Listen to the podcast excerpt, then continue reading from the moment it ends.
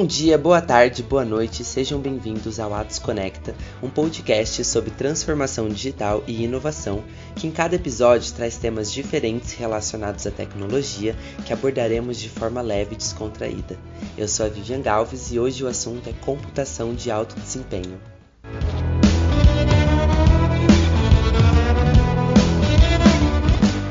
Nem todo super-herói usa capa. Alguns usam GPUs e CPUs. Os supercomputadores têm superpoderes como alguns personagens de história em quadrinhos, mas é mais real que o Capitão América. Quando se precisa enxergar por debaixo da Terra, ou a gente cava bem fundo para ver, ou emitimos sinais em direção ao núcleo, processamos os dados captados e geramos e analisamos uma imagem com o que há debaixo dos nossos pés. Para essa segunda opção, precisamos de um computador de alto desempenho, conhecido pela sigla HPC ou supercomputador. Eles permitem que os usuários solucionem problemas complexos que exigem muito processamento de dados. Servem para variados tipos de problemas, como por exemplo, durante a pandemia, foi um HPC que sequenciou o genoma do coronavírus, e também para descobrir novas drogas para a cura do câncer e até mesmo desvendar os mistérios do universo. Para conhecer mais sobre essas máquinas, temos uma referência no assunto no país, Luiz Cassucelli, diretor de Big Data e Security na Atos Brasil. Luiz, o espaço é todo seu, pode se apresentar. Ok, eh, sou Luiz Cassucelli, diretor de Big Data e Segurança eh, na Atos em Sul América. Eh, dentro do, de, da minha operação, a gente tem eh, tudo que tem a ver com supercomputação, que é o tema que a gente vai conversar hoje. Trabalho com isso já há mais de 15 anos eh, e eh, conseguimos eh, implementar vários desses equipamentos, especificamente aqui no Brasil. No decorrer da conversa a gente vai, vai entrar em um pouquinho mais de detalhes. E como que você definiria um supercomputador, assim, com as suas palavras? E o que, que ele difere um supercomputador de um computador comum? Bom, eh, um supercomputador eh, é um computador eh, com uma capacidade muito grande de, cálculo. Eh, ele é construído a partir de computadores tradicionais, de servidores.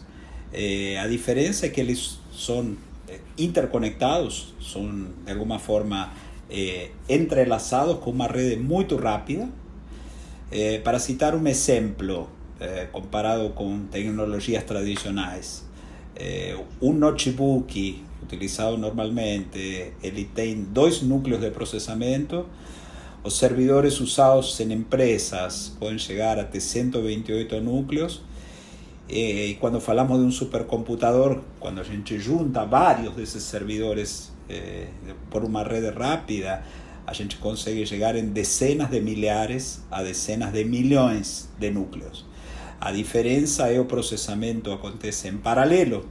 Então, ela é uma grande máquina de calcular que consigue fazer cálculos matemáticos em milésimas de segundos. Grandes quantidades de cálculos matemáticos complexos em pouco tempo. Eh, a diferença é mais núcleos, mais memória, mais capacidade de computação. A gente costuma dizer que o supercomputador eh, a Fórmula 1, as tecnologias que são experimentadas na supercomputação eh, en algunos años posteriores normalmente son usadas en computação tradicional. E é preciso muita habilidade científica para poder utilizar esses supercomputadores? A habilidade científica, na realidade, é a que demanda o supercomputador. O supercomputador, de fato, é uma ferramenta para os científicos. Eh, da mesma forma que um notebook pode eh, editar textos y él es diferente de un notebook preparado para juegos, por ejemplo. O supercomputador también él es diseñado para atender las demandas científicas. Eh, los aplicativos que normalmente rodan en supercomputadores podrían también rodar en notebooks o en servidores tradicionales. Eh, los cientistas no tienen mucha dificultad de salir de un computador tradicional para usar los supercomputadores. A grande diferencia está no tempo do processamento. Enquanto um aplicativo, essa aplicação no notebook pode demorar um mês ou anos para terminar, em um supercomputador aquilo é feito em questão de minutos ou segundos. Y eso tiene directamente proporción con lo que comenté antes, que esa cantidad de núcleos de, procesamiento. Entonces, un notebook demora eh, un día y a gente usa 100 veces más núcleos, a gente consigue hacer eso en cuestión de, de minutos. Por ejemplo, supercomputadores que hoy tenemos en Brasil tienen millares de veces más núcleos que los notebooks. Y justamente esa capacidad es llamada de desempeño. Por eso termo computación de alto desempeño, o en inglés a sigla HPC o High Performance Computing. Quais os, os maiores benefícios, assim, é, pensando em questão da sociedade, né? Quais os benefícios que um HPC pode trazer para a sociedade? De fato son, son inúmeros, porque todas las áreas de la ciencia eh, están se beneficiando da computação de alto desempeño É muito utilizado para o que se llama de simulação.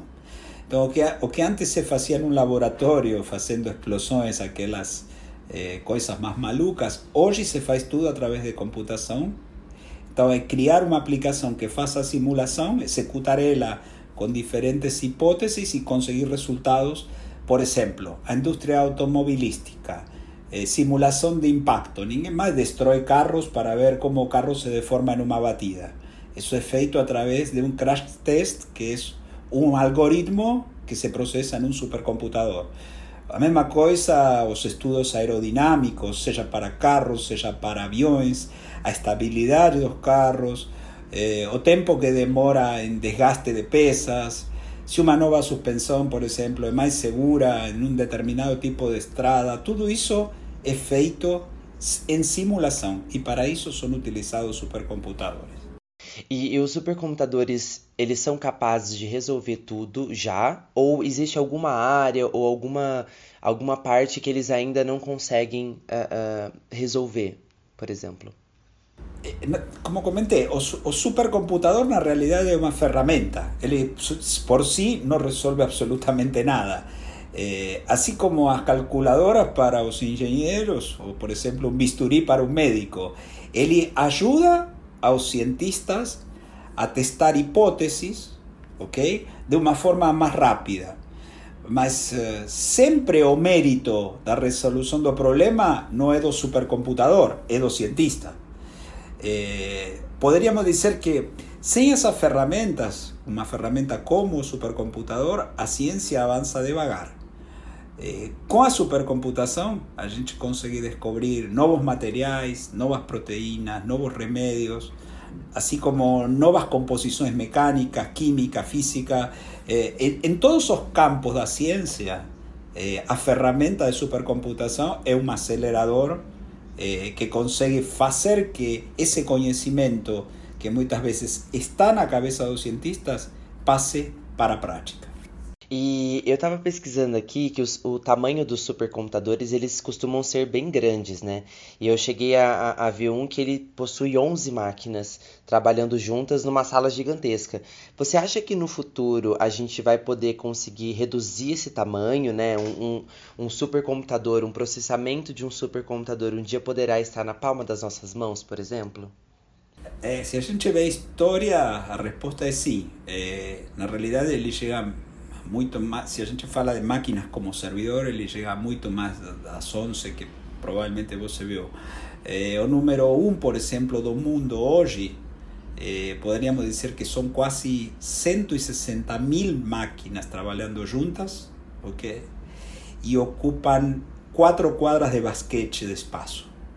E sobre o fato estar na palma da, das nossas mãos, isso de fato já ocorre. Os celulares que usamos hoje eh, son bien más rápidos que los supercomputadores de 25 años atrás. Eh, y esa historia tende a se repetir. Eh, más como dice, supercomputador, y a Fórmula 1, él sirve para testar las tecnologías y esas tecnologías hoy ya están llegando, las que ya fueron probadas en la supercomputación, están llegando al mercado tradicional de empresas y también a los usuarios comunes. E eu imagino que, essa, que essas máquinas, né, esses supercomputadores, eles têm um alto consumo de energia, né, por ser vários. Como que a gente soluciona isso pensando numa questão de sustentabilidade? Ou eles já possuem uma forma de sustentabilidade é, é, positiva? É, a gente é, é, presa muito nesse tópico porque é, é, um item que preocupa bastante. Para você ter uma ideia, é, em uma cidade de, de mais ou menos 30 mil habitantes, um supercomputador consome mais que toda a cidade. Né? Então, o consumo realmente é bem grande. Estamos trabalhando para, para diminuir esse consumo, mantendo sempre o aumento de velocidade, que o, o vamos a dizer assim, o principal objetivo. Eh, um dos problemas do consumo de energia é fundamentalmente a refrigeração pela concentração de processamento que essas máquinas têm. Então, elas eh, geram muito calor e para tirar esse calor, para colocar ela em condições de trabalho, eh, é necessário eh, refrigerar. A gente trabalha com refrigeração com água, ok? Eh, água passando por dentro da, vamos dizer assim, do supercomputador e tirando o calor da fonte, que são processadores. A gente tem soluções que trabalham com água a temperatura ambiente, porque o processador ele trabalha a temperatura superior a isso. Já temos três eh, supercomputadores no Brasil com essa tecnologia. Eh, y ellos son extremadamente sustentables, digamos, porque utilizan eh, agua con un evaporador de calor externo y ahí el consumo energético ele se reduce bastante. Ok? Então, eh, digamos que a supercomputação ajuda as outras áreas da ciência a serem mais eficientes e, por consequente, mais sustentáveis. E ele mesmo também se aproveita dessas pesquisas e, e desses cientistas que estão toda hora verificando como consumir menos. Eu estava pesquisando também, é, Luiz, eu encontrei que podem haver diferenças entre o termo HPC, que é computador de alto desempenho, e o termo supercomputadores. Existe mesmo de fato uma diferença entre esses dois termos? Ou, ou ela é muito pequena, ou não existe? Não, eu diria que são sinônimos, eh, são, são, são utilizados igualmente. Eh, na realidade, o supercomputador é mais, se refere mais ao tamanho do computador e eh, high performance computing se refere mais à performance. Né? Mas, mas de fato, para você conseguir alta performance e paralelismo de processamento, que é a chave da supercomputação, você precisa de supercomputadores. Tá? Então são, são sinônimos, podemos considerar. E Luiz, eu gostaria que você falasse um pouco sobre supercomputação aqui no Brasil. É, como que a gente utiliza essa tecnologia aqui e quais são as áreas aqui no Brasil que a gente é, é, mais se beneficia pelo uso dos supercomputadores? Hoje no Brasil tem quatro equipamentos que estão listados eh, dentro dos maiores 500 do mundo. Existe uma lista que publicada cada seis meses com os maiores 500 do mundo. De fato, poderíamos y precisaríamos ter mais. Eh, existe una correlación directa entre la cantidad de supercomputadores en un país y su desenvolvimiento tecnológico, por todo lo que falamos anteriormente. Eh, y yo acredito que ambos andan a par. Eh, por ejemplo, el supercomputador Santos Dumont, que está instalado en Petrópolis, no Río de Janeiro, él atende a más de 700 pesquisadores de Brasil. Es un supercomputador abierto para todas las universidades, se submeten, digamos, los proyectos y, y es utilizado a 100% o tiempo todo, él no para, él es eh, accesado insistentemente y permanentemente por toda sociedad de, eh, pesquisa brasileira. Eh, después existe otro instalado en Salvador, no Senai Cimatec, llamado GUN, que atende eh, diversos proyectos de innovación en la industria, específicamente eh, a mayoría en la área de oil and gas. Y esos son proyectos que generan conocimiento y propiedad intelectual local, que es un asset, vamos a decir así, nacional. Antes de, de termos esos computadores no Brasil, era necesario rodar ese procesamiento fuera y cuando você faz isso, você tem a necessidade de compartilhar patentes e o capital intelectual. Então, o supercomputador deve ser um projeto nacional de desenvolvimento tecnológico e deve ser encarado como tal. Eu estava aqui pensando que você falou da, da parte de sustentabilidade, né? De como que o, o supercomputador faz isso de forma positiva, mas é, o espaço é, é muito grande, né, para esses supercomputadores. E eu fico imaginando assim, se por exemplo acontece um apagão é, na região, existem geradores que, que próprios para esses supercomputadores para eles manterem é, ligados? Sim, eles têm alguns clientes eh, possuem bancos de baterias, vamos dizer assim, que conseguem manter eh, bastante caro manter isso, mas conseguem manter a autonomia do supercomputador por um tempo, eventualmente para cortes de, dura, de, de curta duração. Quando a gente fala de cortes de longa duração, não tem bateria que suporte. Então, normalmente essas baterias elas servem para fazer vamos a decir así, un desligado eh, organizado eh, dos jobs que estaban rodando eh, até a energía voltar, porque realmente uh, o consumo é muito alto e não existe possibilidade de ter outro tipo de suministro que não seja a partir da rede de energia. Para fazer a, a, a, análise né, desses dados que o computador uh, que um supercomputador ele, ele processa. É, é preciso uma equipe muito grande, uma pessoa consegue dar conta sozinha de fazer essas análises. Como que funciona isso? no, normalmente el supercomputador él es compartilhado por varios, varios equipos o varios pesquisadores. Existe un, lo que se llama de un job scheduler, existe un administrador. Eh, les van a requerir, van a entrar en una fila y va, van a ser alocados sus recursos conforme su necesidad. Entonces, a forma de trabajar, eh, entran en una, vamos a decir, una fila de espera por recursos eh, termina de procesar, entra a otro job y, así subsecuentemente. Muy parecido a como era trabajado este, no pasado en los mainframes, a forma de, de acceso. Lógicamente, arquitectura de él es totalmente diferente. Más así, eh, dependiendo do tipo de job que se esté rodando, puede ser un único job que ocupa todo supercomputador y consecuentemente un único pesquisador está rodando un proceso, puede ser compartilhado como caso del NSC, donde tienen várias universidades e vários grupos de pesquisa que estão rodando processos eh, nesse supercomputador. E, nossa, uma coisa que eu achei muito interessante quando eu estava pesquisando, que inclusive é, eu falei na introdução, que é quando a gente precisa, por exemplo, enxergar debaixo da terra, né? Uh, antigamente, ou talvez ainda algumas pessoas façam isso, você vai cavando, cavando, cavando, cavando, para entender como é que tá a terra, né? Para debaixo, né? Pra, seguindo para baixo. E, e hoje um supercomputador ele consegue fazer essa leitura, né? É, na realidade, vamos, vamos tomar um exemplo, por exemplo, do, da, da exploração e produção de petróleo, né? É, no Brasil hoje você tem é, o pré-sal que está sendo explorado, então o processo é um barco passando pela superfície com um sonar emitindo ondas que batem no fundo do oceano e dependendo da frequência com que essa onda volta, você gera um, um grupo de dados, ok? Que são gerados por esse sonar. A partir de aí, a partir desse grupo de dados, com supercomputação, y con algoritmos lógicamente creados por empresas competentes, você consegue mapear o perfil da Terra embaixo do mar. ¿sí? Y, y de esa forma descubrir, descubrir dónde se encuentran, por ejemplo, las vacías de petróleo para ser exploradas. Entonces, eso es una fase de exploración. Después, en la fase de producción, también es utilizada supercomputación para optimizar eh, a extracción de petróleo de aquella vacía. Entonces, eh, os maiores supercomputadores do Brasil hoje estão sendo utilizados não para pesquisa, sino justamente para exploração e produção de petróleo.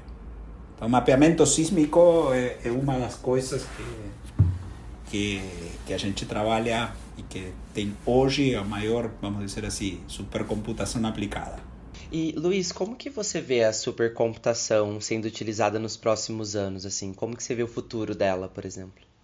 É, o futuro de curto prazo es bien obvio para mí, porque ya está siendo utilizada, eso que las personas tal vez no saiban. Eh, atrás de todos esos muchos aplicativos que a gente usa no celular, por trás de eso a supercomputación. Y el principal driver tecnológico de eso es la inteligencia artificial. inteligencia artificial solo es posible porque no pasado hubo supercomputación.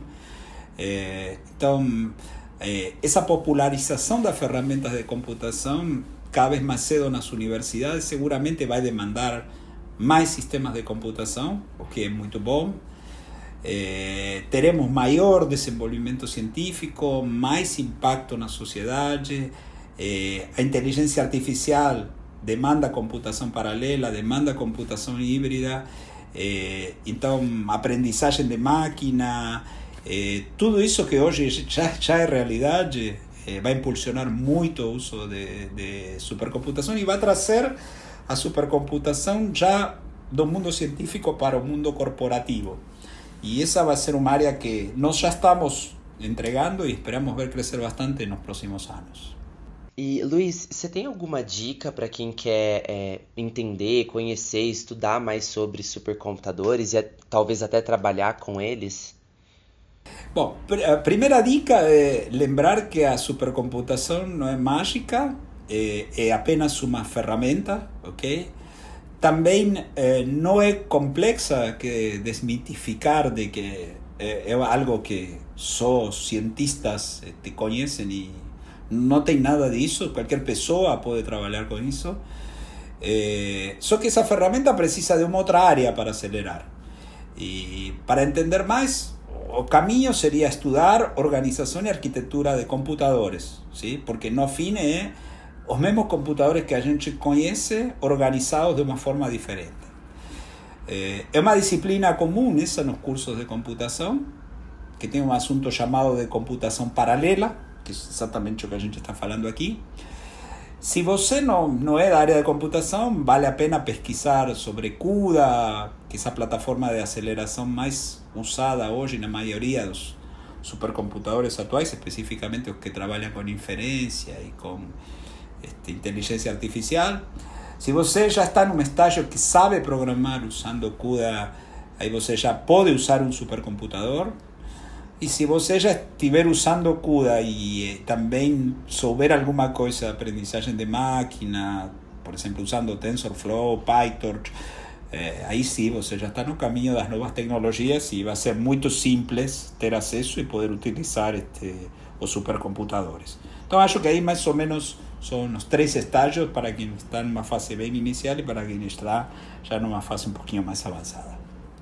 Luiz, é, muito obrigada pela sua participação e pela sua disponibilidade. Eu adorei o papo. Eu acho que, que você trouxe é, esse assunto de uma forma muito muito clara e objetiva, sabe? E desmistificando mesmo é, é essas que parece um bicho de sete cabeças, né? HPC são siglas, supercomputador. Então, queria agradecer por você ter é, trazido para esse papo todo essa, esse seu conhecimento dessa forma desmistificada. Muito obrigada. Bom, é, obrigado a você pela oportunidade e realmente é isso. Não, não há nada de mistério, não há nada de dificuldade. É só uma questão de, de querer e ter, e ter paixão por aquilo que você faz para poder entrar nesse mundo, ok? Muito obrigado, Vivian. Muito obrigado pela oportunidade. E obrigado a você que acompanhou esse bate-papo até o fim e até o próximo episódio. Thank you.